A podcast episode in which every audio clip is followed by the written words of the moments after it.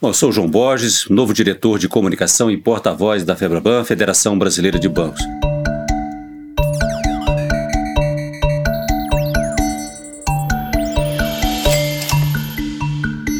Boa noite a todos. Estamos conversando mais essa transmissão aqui pelo canal Febraban News. E hoje nós temos uma convidada para lá de especial. É Juliana Azevedo, presidente da Procter Gamble aqui no Brasil. Boa noite, Juliana. Muito obrigado aqui por ter aceito o nosso convite para conversar sobre assuntos é, relativos à família, ao consumo. Boa noite a você. Boa noite, muito obrigado pelo convite, João. Pois é, e para acompanhar essa conversa, participar dessa conversa, minha colega Mona Doff, afinal de contas, o assunto principalmente hoje é o papel das mulheres. Boa noite, Mona. Opa, boa noite, João. Boa noite, Juliana. Obrigado pela presença. Pois boa é, noite. Mona. Eu queria começar essa nossa conversa porque você é mulher, você é mãe e você é a dirigente aqui no Brasil de uma grande empresa, portanto, exerce também um cargo de chefia, ou seja, você, no fundo, é uma personagem múltipla. Então, eu colocaria justamente essa questão central que está no debate hoje: o papel da mulher, qual é a situação da família. Nós tivemos uma pesquisa divulgada recentemente, o Observatório Febraban, que mostrou uma mudança importante no papel na valorização das relações familiares. Você, o seu negócio também diz respeito às famílias, você tem, digamos, uma frente de contato com o comportamento, com o sentimento dos consumidores, mulheres e homens, enfim. Como você está vendo este momento, a situação da família, a situação da mulher diante da pandemia, que cria uma situação desafiadora a todos nós, enfim? Bom, com certeza. A P&G, talvez mais conhecida pelos seus produtos, né, João, como Pampers, Oral-B, Gillette, está presente em 95% dos lares brasileiros. Então, lar, família, mulher faz parte do nosso dia a dia e conhecê-los uh, também. Essa pandemia transformou todos nós. Nos transformou como executivos, nos transformou como entes familiares e como indivíduos. Ela necessariamente fez com que valorizássemos cada vez mais coisas que tínhamos como ah, já estão aí. Aquele abraço que hoje a gente não pode dar num amigo, a menos que ele já venha com o teste aí do coronavírus feito há poucos minutos, uh, realmente aquele contato com uma pessoa mais de idade, uh, estar presente num local em público com muitas pessoas. Então, nos fez valorizar coisas que já estavam, já tínhamos como garantidas e que se tornaram hoje privilégios. Observamos, sim, que esse consumidor ou essa consumidora ela muda. Por um lado, ela passa a valorizar uh, muito mais itens como higiene e saúde. São duas coisas que, eh, na relação com diferentes produtos, uh, isso se torna primordial. Não só produtos que sejam de higiene e saúde, João, mas quase todos os produtos que possam garantir uma melhor higiene e uma melhor saúde para ela e para a família dela vão ganhar uh, um protagonismo maior. A gente observa também a mulher na família passando a exercer um papel de liderança ainda maior, porque ela, estando no lar, ela tem que orquestrar é, o trabalho, é, são as crianças, é o marido, é a divisão de espaços. Então, o que a gente observou foi essa mulher uh, ganhando ainda mais responsabilidades do que ela tinha antes do período Covid e apreciando marcas, apreciando fóruns de discussão que possam ajudá-la nesse novo papel de super mulher que ela está tendo uh, que uh, observar. E se saindo muito bem na maior parte das vezes, mas com certeza uma tarefa uh, ainda, ainda melhor e maior. E por último, a gente não pode negar que, se por um lado há uma preocupação com a saúde, por outro lado, uma preocupação com o orçamento. A crise um, é, econômica ela é real, e essa, essa mesma família e essa mesma mulher, ela se preocupa muito com o valor quando ela vai fazer a renda, que em alguns casos se tornou melhor, menor, encaixar todas as necessidades uh, que a família dela e ela tem.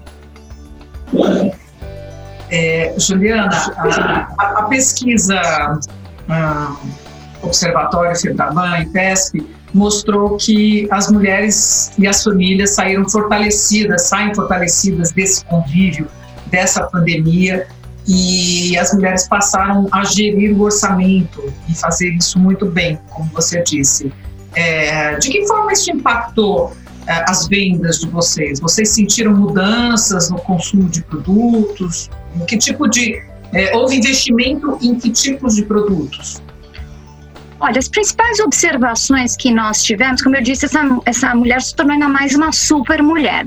Eu diria dois comportamentos que eu gostaria de grifar. O primeiro é como ela vai comprar a cesta de produtos mudou, porque a gente teve que sair de casa menos, a gente passou a comprar online, então embalagens de tamanho diferente, como você reconhece ofertas, ah, o seu conceito de conveniência hoje é diferente do que era ontem. Então, essa mulher que está sendo uma super mulher, fazendo um monte de trabalho em casa, muitas vezes é a mesma mulher que chega em casa e tem que higienizar todos os itens. Quem faz isso sabe que dá uma trabalheira. Então, ela está em busca de itens uh, que ajudem uh, nessa tarefa. Então, a gente observou, Mona, a compra, uma mudança de uh, tamanho de embalagem e uma, e, uh, uma, uma migração de busca para itens de tamanho maior que ajudam, porque é uma percepção de valor maior, redução de idas a, a supermercado, é, e ajuda nesse item que se tornou uma dor de cabeça para essa, para essa super mulher, que é a higienização dos itens toda vez que ela traz algo, algo, algo da rua para casa. A segunda coisa é, é, realmente toda a preocupação com encontrar o melhor valor. Nós investimos muito em pesquisa e essa, essa super mulher e os super homens também estão em busca de produtos que possam ajudá-los na descoberta desse novo normal, desse novo orçamento e que equacionem um melhor valor. O brasileiro, diferente de outros consumidores, ele não responde só ao menor preço, ele responde ao melhor valor. Você me explica um benefício porque que vale a pena eu pagar mais? O que, que tem de diferente? Só que essa equação, antes da pandemia era uma, pós-pandemia é outra. Juliana, essa, essa preocupação com saúde que aumentou agora e é natural diante da situação que estamos vivendo, é, mas você acha, você percebe isso é, no seu negócio, isso vai gerar uma mudança, uma tendência mais permanente, um cuidado mais permanente, ou isso tende também a dissipar a partir do momento em que, de repente, o mundo possa ter uma vacina e a, e a Covid já não seja uma coisa tão assim determinante no comportamento das pessoas? Olha, João, o que eu posso te dizer é uma pergunta hum, difícil de responder, mas o que a gente sabe de consumidor é que quando alguns hábitos são alterados, eles tendem a ficar. Então, uh, eu, eu falo por mim mesma, hoje em dia eu não entro de sapato dentro de casa. Eu não acho que mesmo depois que tiver a vacina, eu vou voltar a entrar de sapato dentro de casa, porque eu realmente acho que o sapato que vem da rua hoje ele carrega sujeira e eu não vejo uma necessidade de entrar com o sapato dentro de casa. Não acho que eu preciso o rigor de tomar um banho, tirar a roupa da. da, da uh, e lavar a roupa imediatamente após chegar da rua, como existe hoje esse rigor. Uh, mas o que nós observamos, se eu tento traçar para você um panorama uh, de China, de Europa como sendo países que talvez estejam alguns capítulos mais avançados nessa uh, nessa crise, que hábitos de maior frequência de banho, maior frequência de lavagem de roupa, eles permanecem, João. Nós tínhamos uma geração que estava uh, usando algumas peças de roupa algumas vezes antes de lavá-la. E agora usou a roupa lavar roupa. Uh, e o que nós estamos observando, mesmo em países que não, tem, não estamos tendo o segundo pico de Covid, etc., é que pelo menos alguns desses hábitos, junto com a maior frequência de banhos, estão sendo mantidos. Mona. Bem interessante isso, essa, essa questão que esses hábitos de higiene vão ficar. Isso é muito, muito legal. Você falou anteriormente, eu fiquei curiosa, que o brasileiro consumidor ele aceita até pagar um pouco mais caro, desde que ele encontre valor. e você falou no homem, e eu fiquei curiosa, achei até que o João ia fazer essa pergunta, quais são os produtos que têm valor para os homens que vocês detectaram nesse período da pandemia? Como é que é? Como é que é? vontade de fazer. Mas eu vou dizer, sabe que durante a pandemia é, o, o, foi a primeira vez em muito tempo que fazer a barba virou um assunto mais falado do que usar barba. Porque por algum tempo se discutiu que ter barba não era uh, uh, um, um, aspecto de higiene e poderia ser uh, um, um, um, local onde o vírus poderia se, se concentrar. Não houve nenhum estudo que, científico o que se comprovou sim é que se você vai usar o uso da máscara é melhor um, um, um rosto sem barba. A máscara funciona melhor. Mas, por exemplo, os nossos itens de uh, Gillette, né, é a nossa marca masculina mais icônica. Nesse período, homens que não faziam barba, Mona, há muito tempo, voltaram a fazer barba. E muitos homens não fazem a barba porque tem a pele sensível, porque fazer a barba muito, pode machucá-los. Então, nós, na verdade, lançamos um item premium chamado Skin Guard, que é para homens que têm pele sensível. Então, por exemplo, pele negra, que o fio de cabelo ele nasce assim cacheadinho, então uh, pode inflamar. A pele de uma pessoa mais idosa, que com as rugas uh, pode uh, também ser mais difícil fazer a barba, ou um adolescente que tem as espinhas nós ouvimos o nosso consumidor que falava: olha, nós temos que fazer a barba, porque vou usar uma máscara, porque eu acho que vai dar, o coronavírus vai estar aqui. Então, nós lançamos um item premium, inclusive para ajudar esse tipo de consumidor que tinha deixado de fazer a barba. E esse item está indo muito bem. Porque ele é realmente feito, ele é maravilhoso é, eh, para não machucar a pele, de homens que têm essa pele com esse, esse perfil. Mas eu posso até dar um outro exemplo que é de homens e, e, e mulheres de um amaciante nosso. Um exemplo de sucesso, um exemplo de não sucesso. Que é bacana, eu acho, que falar também do que não dá certo, né, Mona? Ah, nós temos o nosso amaciante chama-se Downy. É, ele um, é, é líder de mercado, vai muito bem. Nós temos a linha mais premium dele. Os itens dessa linha premium que são claros para o consumidor. Então, itens que são para roupa de esporte. O consumidor vai lá e paga, tá claro. Eu tenho que usar um produto amaciante melhor para roupa de esporte. Entendi. Ou o item que é hipo hipoalergênico para usar na roupa do bebê. Também entendi. Só que nós tínhamos uma coleção que era só um perfume diferenciado. Perfumes premium.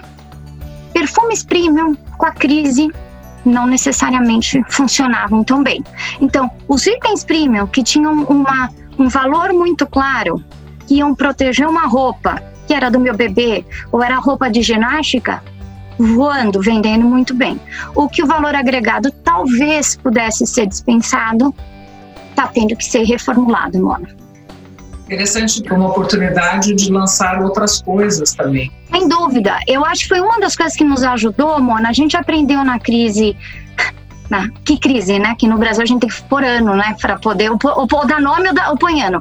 Mas na, na crise aí de 2016, 17, 18, daquele uh, períodozinho aí, uh, nós, como indústria de bens de consumo, reduzimos muito o número de inovação e lançamentos novos. Investimos muito em promoção. Nós, os nossos clientes.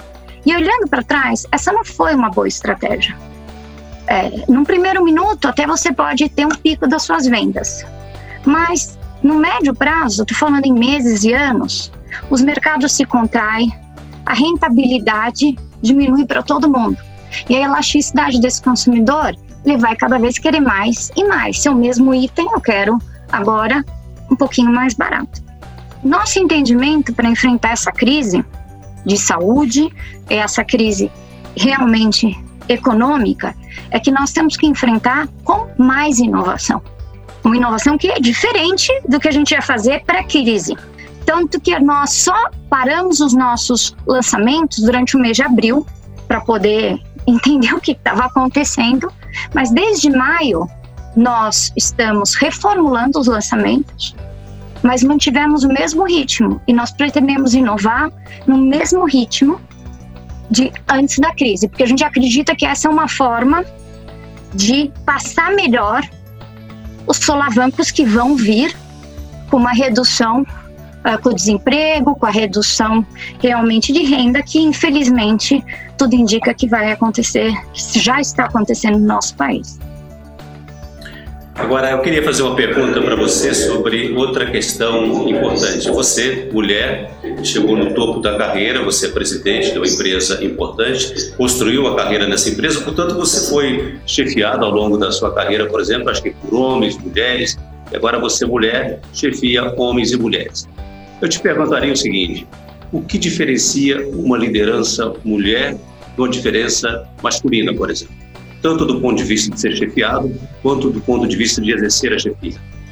Olha, nós acreditamos muito, e eu acredito muito, João, é, que é muito rico ter justamente esse equilíbrio de ter homens e mulheres, porque é, a experiência faz a diferença. Ah, eu eu sou mãe, eu fiquei grávida, eu tive dúvidas na gravidez. Isso ajuda para eu pensar nas políticas, para eu fazer ter dúvidas, uh, para eu poder refletir de uma forma diferente. Mas que bom que eu tenho homens à minha volta que pensam de uma forma diferente. Eu acho que a verdadeira inclusão é aquela que consegue realmente trazer a forma de pensar diferente das pessoas. Uh, e dessa forma construir um ponto de vista mais completo, sem preconceitos e planos melhores. Uh, eu tive líderes maravilhosos na P&G, homens e, e mulheres. Muitos deles são meus mentores até hoje, fora da companhia, homens e mulheres. Então, me sinto muito privilegiada. Eu escolhi uma empresa, João, que uh, trabalha equidade e inclusão há muitos anos, muito antes disso se tornar moda. Por isso que globalmente a gente já tem mais de 40% dos quadros uh, entre homens e mulheres. Isso eu acho que ajuda muito uh, as diferenças entre homens e mulheres de liderança não serem tão, uh, tão brutas. Agora, eu acho que as mulheres, de um modo geral, elas têm uma liderança que busca mais uh, pedir ajuda, busca mais naturalmente uh, ouvir a opinião dos outros e não necessariamente está tão preocupada em estar certa de primeiro. E no momento atual, João, que a gente está lidando com uma, um problema que não, ninguém aprendeu na faculdade, a gente está tendo que voltar para uh, ah, crises sanitárias do outro século, uh, consumidores como eles se comportaram na depressão. Então, aprendemos na faculdade, não temos líderes das empresas que viveram isso. Eu acho que ter essa tranquilidade essa curiosidade e não ter uma preocupação de é, esse é o caminho, eu sei que é certo, porque se as respostas vão mudar, esse vírus está evoluindo, é, o consumidor está reagindo diferente. Eu acho que tem nos dado uma vantagem competitiva em reagir melhor, com mais rapidez e levar as organizações com mais confiança. Eu acho que a gente não gasta tempo em defender um, uma, um ponto de vista que pode se tornar rapidamente obsoleto. Nós estamos rapidamente obcecados por estar tá buscando a solução certa, que pode não ser o que era ontem, o que a gente tinha dito antes. Mora, eu vou só pegar mais uma coisa, um ponto aqui que me deixou curioso. E, na sua visão, é, como é que os homens recebem a sua liderança? Olha, eu acho que os homens são muito diferentes, né? Como as mulheres também são, é, é, é João. Eu acho que um, os homens que eu, eu, tenho no meu time de liderança, o meu, a minha diretoria ela é uh, metade metade, João. Então eu tenho homens, tenho mulheres, tenho uh, mais um, várias nacionalidades, que isso também traz uma, uma diversidade grande. homens brasileiros versus homens venezuelanos, costa-riquenhos, mulheres turcas, mulheres brasileiras. Então, eu poderia criar uma matriz aqui bem uh, interessante. Uh, é, eu busco ajustar a minha liderança, João, para conseguir com que cada um deles é, performe da melhor forma possível. Uh, eu quero eu quero trabalhar para eles, João, e não eles trabalharem para mim. Então eu tenho líderes que eu sei que vão performar melhor se eles estiverem não fazendo algo que eles acham que eu quero, mas que seja algo que eles acreditem. Então eu vou me dedicar um pouquinho mais a convencê-lo de que o que precisa ser feito toca a paixão dele.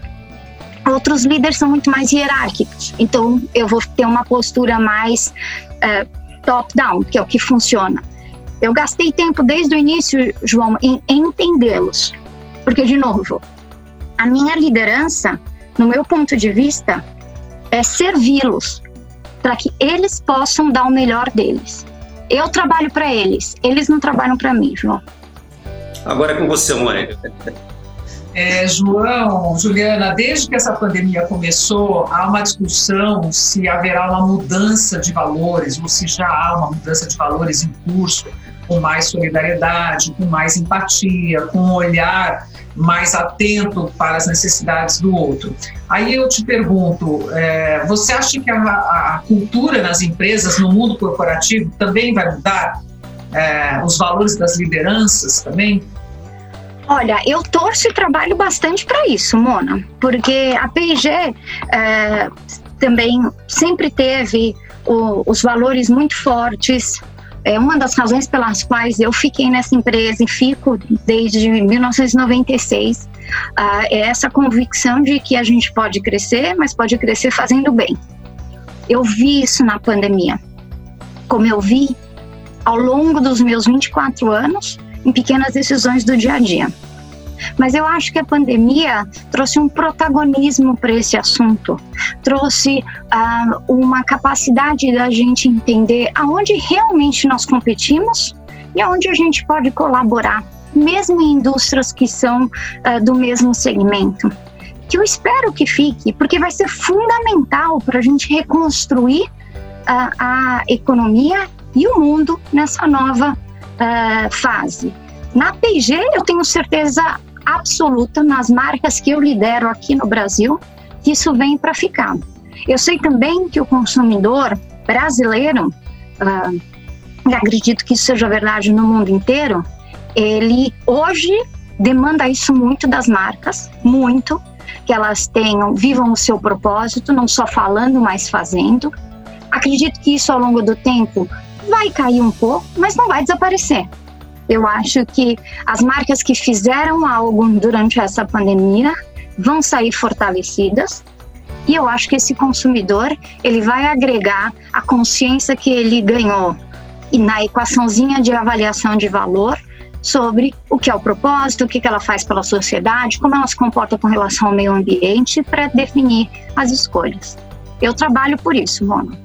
Agora, eu perguntaria a você o seguinte: é, nessa situação, aqui no Brasil e no mundo, é, passou-se a exigir e despertou também um sentimento de participação, de solidariedade, não só entre as pessoas, entre as famílias, mas também para das empresas para com a sociedade. Eu gostaria de ouvir de você também se isso, afinal de contas, é um despertar, ou seja, é uma coisa de momento ou é um despertar mais permanente. Como é que deve ser a atuação de uma empresa para além do seu negócio? Olha, eu também espero de verdade que seja um despertar é, permanente. Uh, eu acho que ele vai mudar de formato saindo do pico da pandemia, mas vamos chamar assim de não dar o peixe, mas ser mais ensinar a pescar.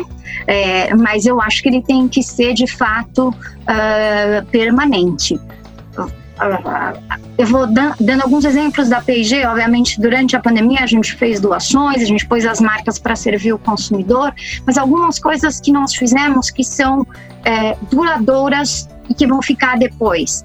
Nós criamos uma aceleradora digital, uma plataforma em que as pessoas podem colocar projetos. No início é Covid, mas depois não vai ser Covid. vão ser outros assuntos.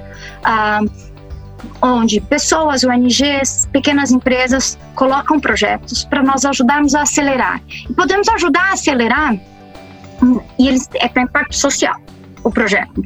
Ah, podemos ajudar a acelerar com dinheiro ou com trabalho, João, ou com contato porque a verdade é que as grandes empresas têm um patrimônio muito grande, muitas vezes maior do que só com dinheiro que uma empresa pequena não tem.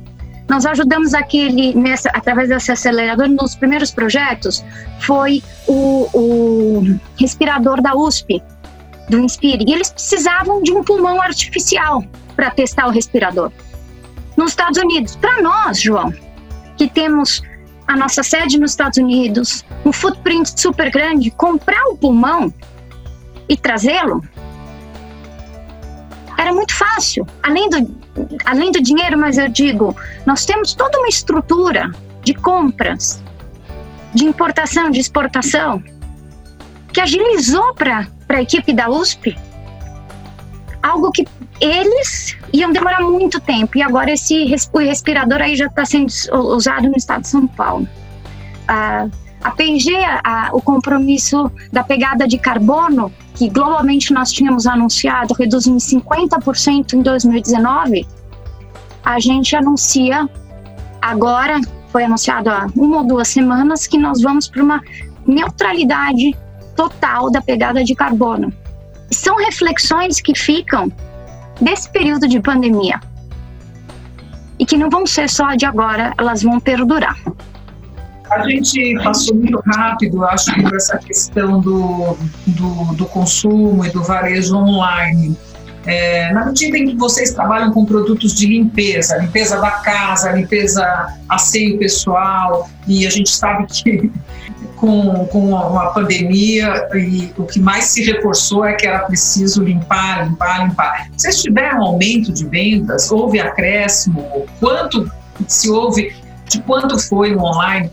Curiosamente, eu estava ouvindo hoje à tarde uma entrevista, até comentei com o João, da Luísa Trajano, ela dizendo que o comércio online deles fez, fez até eles contratarem mais gente 300 pessoas foram contratadas para melhorar o site, botar gente no marketplace. Enfim, eles aumentaram demais as vendas. Eu nem me lembro o número que ela, que ela disse, mas queria saber de vocês, porque é, se tem um produto que todo mundo comprou, provavelmente é algum produto seu. É, Mona, no, nós observamos as nossas categorias pré-pandemia, elas não tinham uma penetração muito grande na compra online, porque é um ticket pequeno e o famoso frete é, inviabilizava, por exceção de fraldas. Então, o que nós observamos, Mona, foi um, uma, dobrou a penetração, que é bastante coisa. Então, um, dobrou o número de pessoas novas que passaram a comprar. E o aumento das vendas foi, chegou a ter pontos que cresceram cinco vezes, picos. E deve ter estabilizado em três, quatro vezes o crescimento. Não vi agora os números mais recentes. E eu vou te dizer, Mona, não foi só de sabão, porque daí a pessoa passou a comprar a cesta inteira. Eu vou comprar o sabão, eu já ia comprar a fralda, vou pôr o absorvente, vou pôr a pasta de dente, vou pôr a escova, vou pôr o shampoo. Então, esse para nós também é um legado que vem para ficar, porque quem se acostumou a comprar online, quem perdeu o medo, lembra que eu comentei? Quais são a, o que é o novo conveniente? comprar online para um grupo de consumidores passou a ser um novo conveniente que esse consumidor não, é, não conhecia. É verdade que muitos varejistas investiram bastante nessa área, Mona, com gente nova, com serviços novos, como escolher produtos frescos, troca, uma série de coisas. Então, de parabéns, Mona. Essa é uma conveniência nova que veio para ficar. Então, a gente teve um resultado maravilhoso na compra online e, e que vem para ficar. Outro resultado, que será que veio para ficar? Eu perguntaria em relação à sua empresa, a empresa que você dirige. É, você disse a certa altura, eu, numa entrevista que eu vi, que um, um quarto do, do, funcionário está home office, ou seja, trabalhando de casa. E essa, para que voltar a essa normalidade, ou seja, o, o temor da contaminação desaparecer, é, como é que vai ser essa nova realidade? O que, é que vai mudar em definitivo? Sabe, João, hoje nós reabrimos o nosso escritório. Aqui, o escritório administrativo. Mas nós reabrimos com um grupo pequeno de 50 funcionários. Imagina que nesse escritório chegavam a transitar 800. Os demais 200 administrativos estavam nas fábricas e no nosso centro de pesquisa. Ah, e nós abrimos com esses 50 pioneiros com dois objetivos, João. Um é para testar os protocolos na vida real, porque uma coisa é você desenhar o protocolo, outra coisa é viver. Troca máscara, põe álcool gel, toca o botãozinho, põe álcool gel de novo. E a segunda coisa, João, é redescobrir o valor do escritório.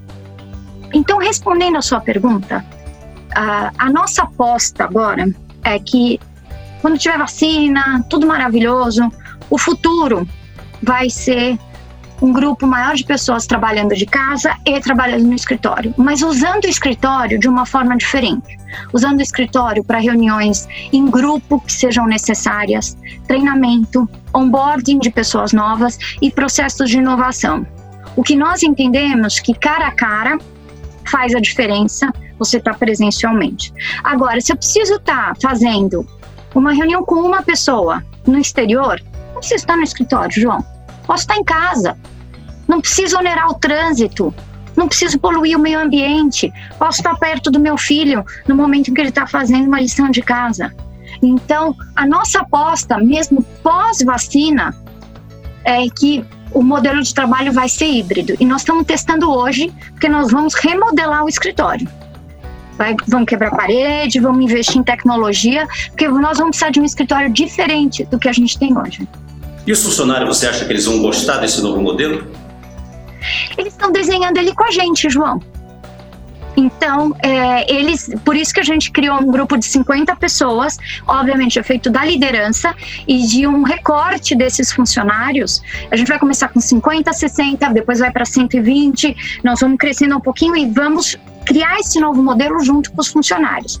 Nós temos de tudo na nossa organização, João. Gente que está desesperado para voltar, gente que não quer voltar de jeito nenhum, independente de ter uma situação de risco, porque obviamente funcionários que têm uma condição de saúde de risco ou morem com pessoas com condição de risco não vão voltar enquanto não tiver é, uma vacina, né? Mas uh, então a gente acredita que também essa descoberta conjunta, João, vai ajudar a aproximar esses dois extremos que foram criados nessa crise. Aqueles que não aguentam mais ficar em casa e aqueles que socorro, eu não quero sair de casa para que a gente volte a ter uma cultura comum, onde podemos usar o melhor dos dois mundos, pautado por liberdade, que hoje a gente não tem, né?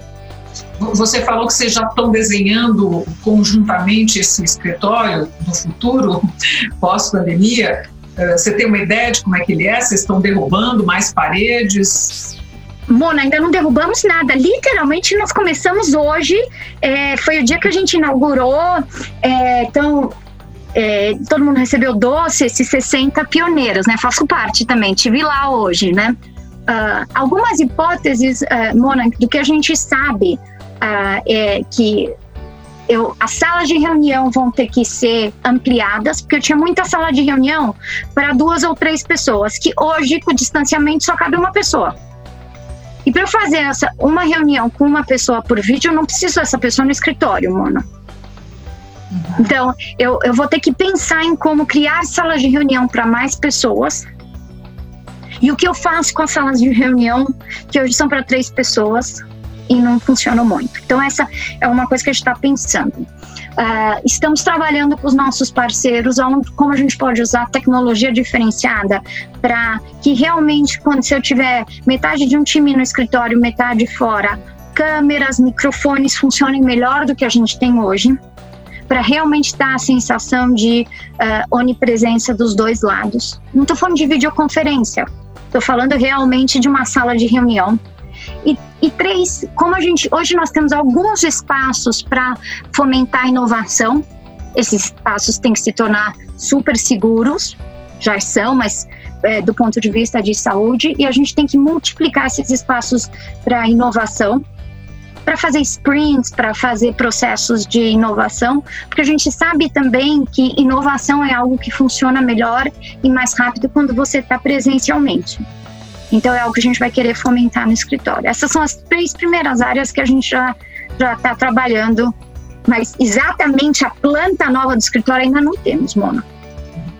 Agora, Juliana, eu queria voltar a uma questão importante aqui, é o seguinte, você, mulher, dirige uma empresa importante, na sua opinião, na sua opinião, na sua visão, qual deve ser a estratégia das empresas, quais os cuidados que elas devem ter para promover essa igualdade de gênero, ou seja, permitir uma igualdade de tratamento, igualdade salarial, os quadros eh, de chefia é, cada vez mais serem melhor distribuídos é, na sua diversidade, que é a palavra que você gosta tanto de pronunciar? Olha, João, primeira coisa, ela tem que ser uma estratégia fundamental e não o último tópico da agenda. Ai, que bonitinho, isso daqui tá na moda, vamos falar disso agora. Porque ela sendo uma estratégia core, ela vai ser medida como qualquer outra estratégia do negócio. É, você acreditando que você vai ter, ter uma boa equidade, você vai ter melhores resultados de venda, de rentabilidade ou qualquer que seja o seu KPI. Ah, tendo isso vindo do topo, isso vai cascatear na organização como um todo. Dependendo do estágio da sua organização, acho que são necessárias algumas ferramentas e alguns targets para você, ou cotas, famosa discussão se tem que ter cota ou não, uh, mas eu acho que tem que ter pelo menos alguns targets para você poder uh, mover os profissionais nessa direção.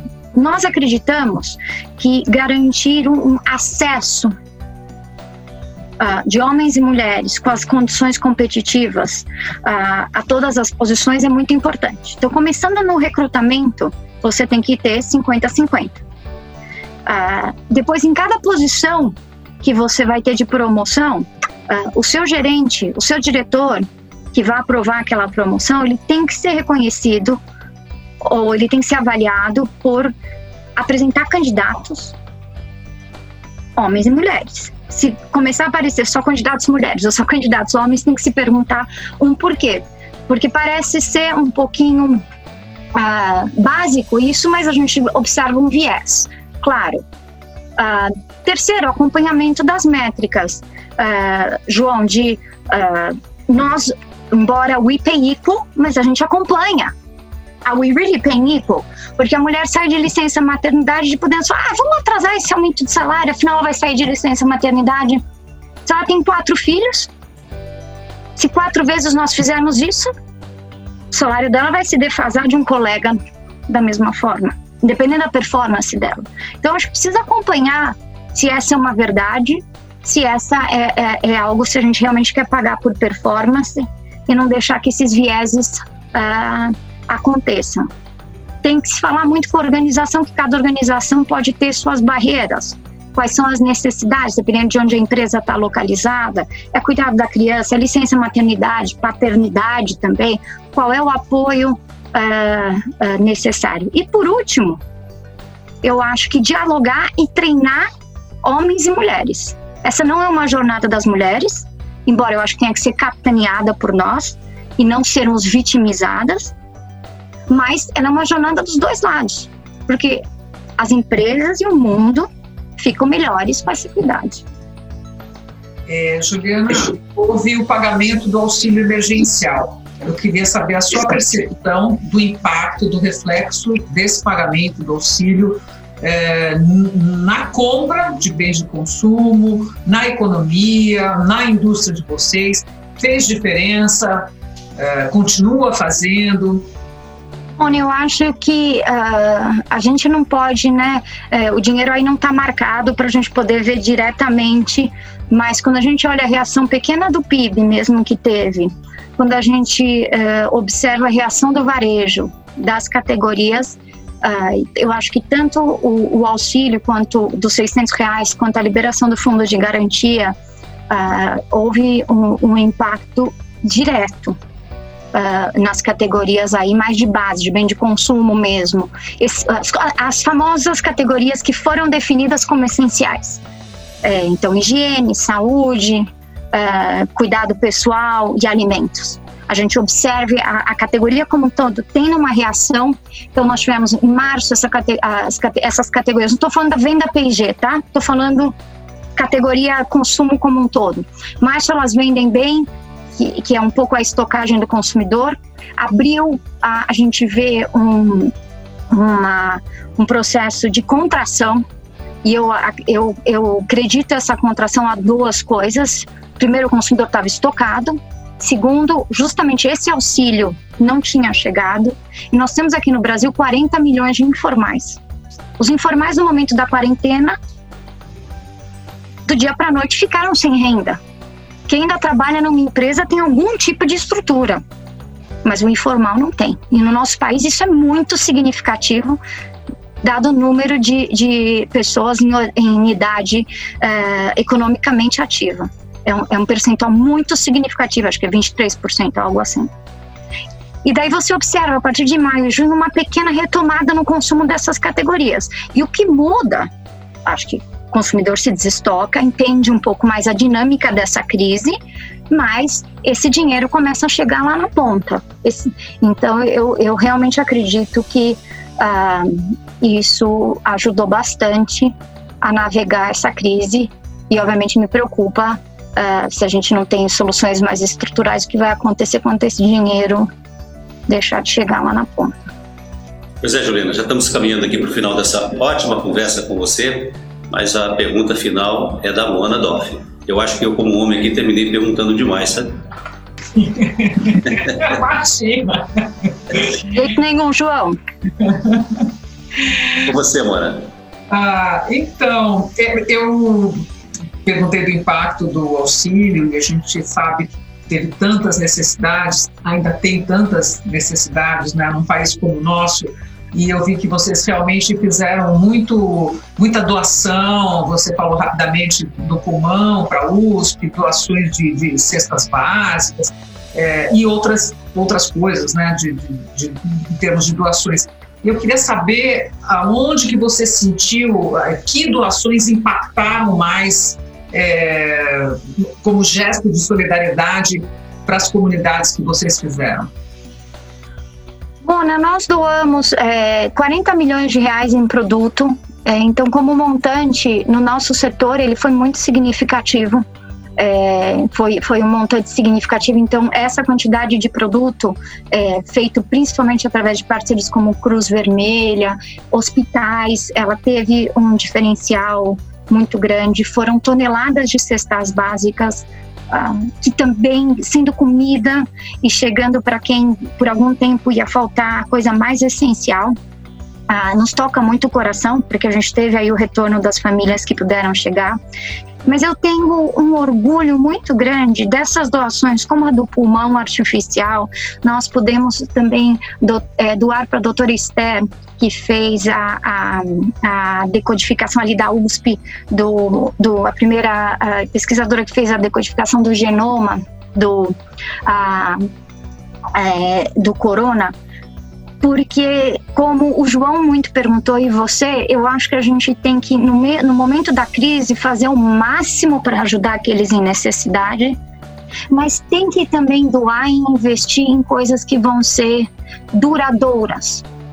E eu acho que poder investir em inovação, poder investir na nossa pesquisa, embora não sejam, do ponto de vista de cifras, sejam, é, aqui nós temos 40 milhões e aqui talvez a gente tenha meio milhão que foi doado entre o pulmão e as pesquisadoras, um pouquinho menos, um pouquinho mais, talvez um milhão nesses dois. Então, assim, a, é, é, monetariamente é menor, mas me dá um orgulho muito grande que a gente conseguiu investir dos dois lados e segue em parceria para poder fazer a diferença.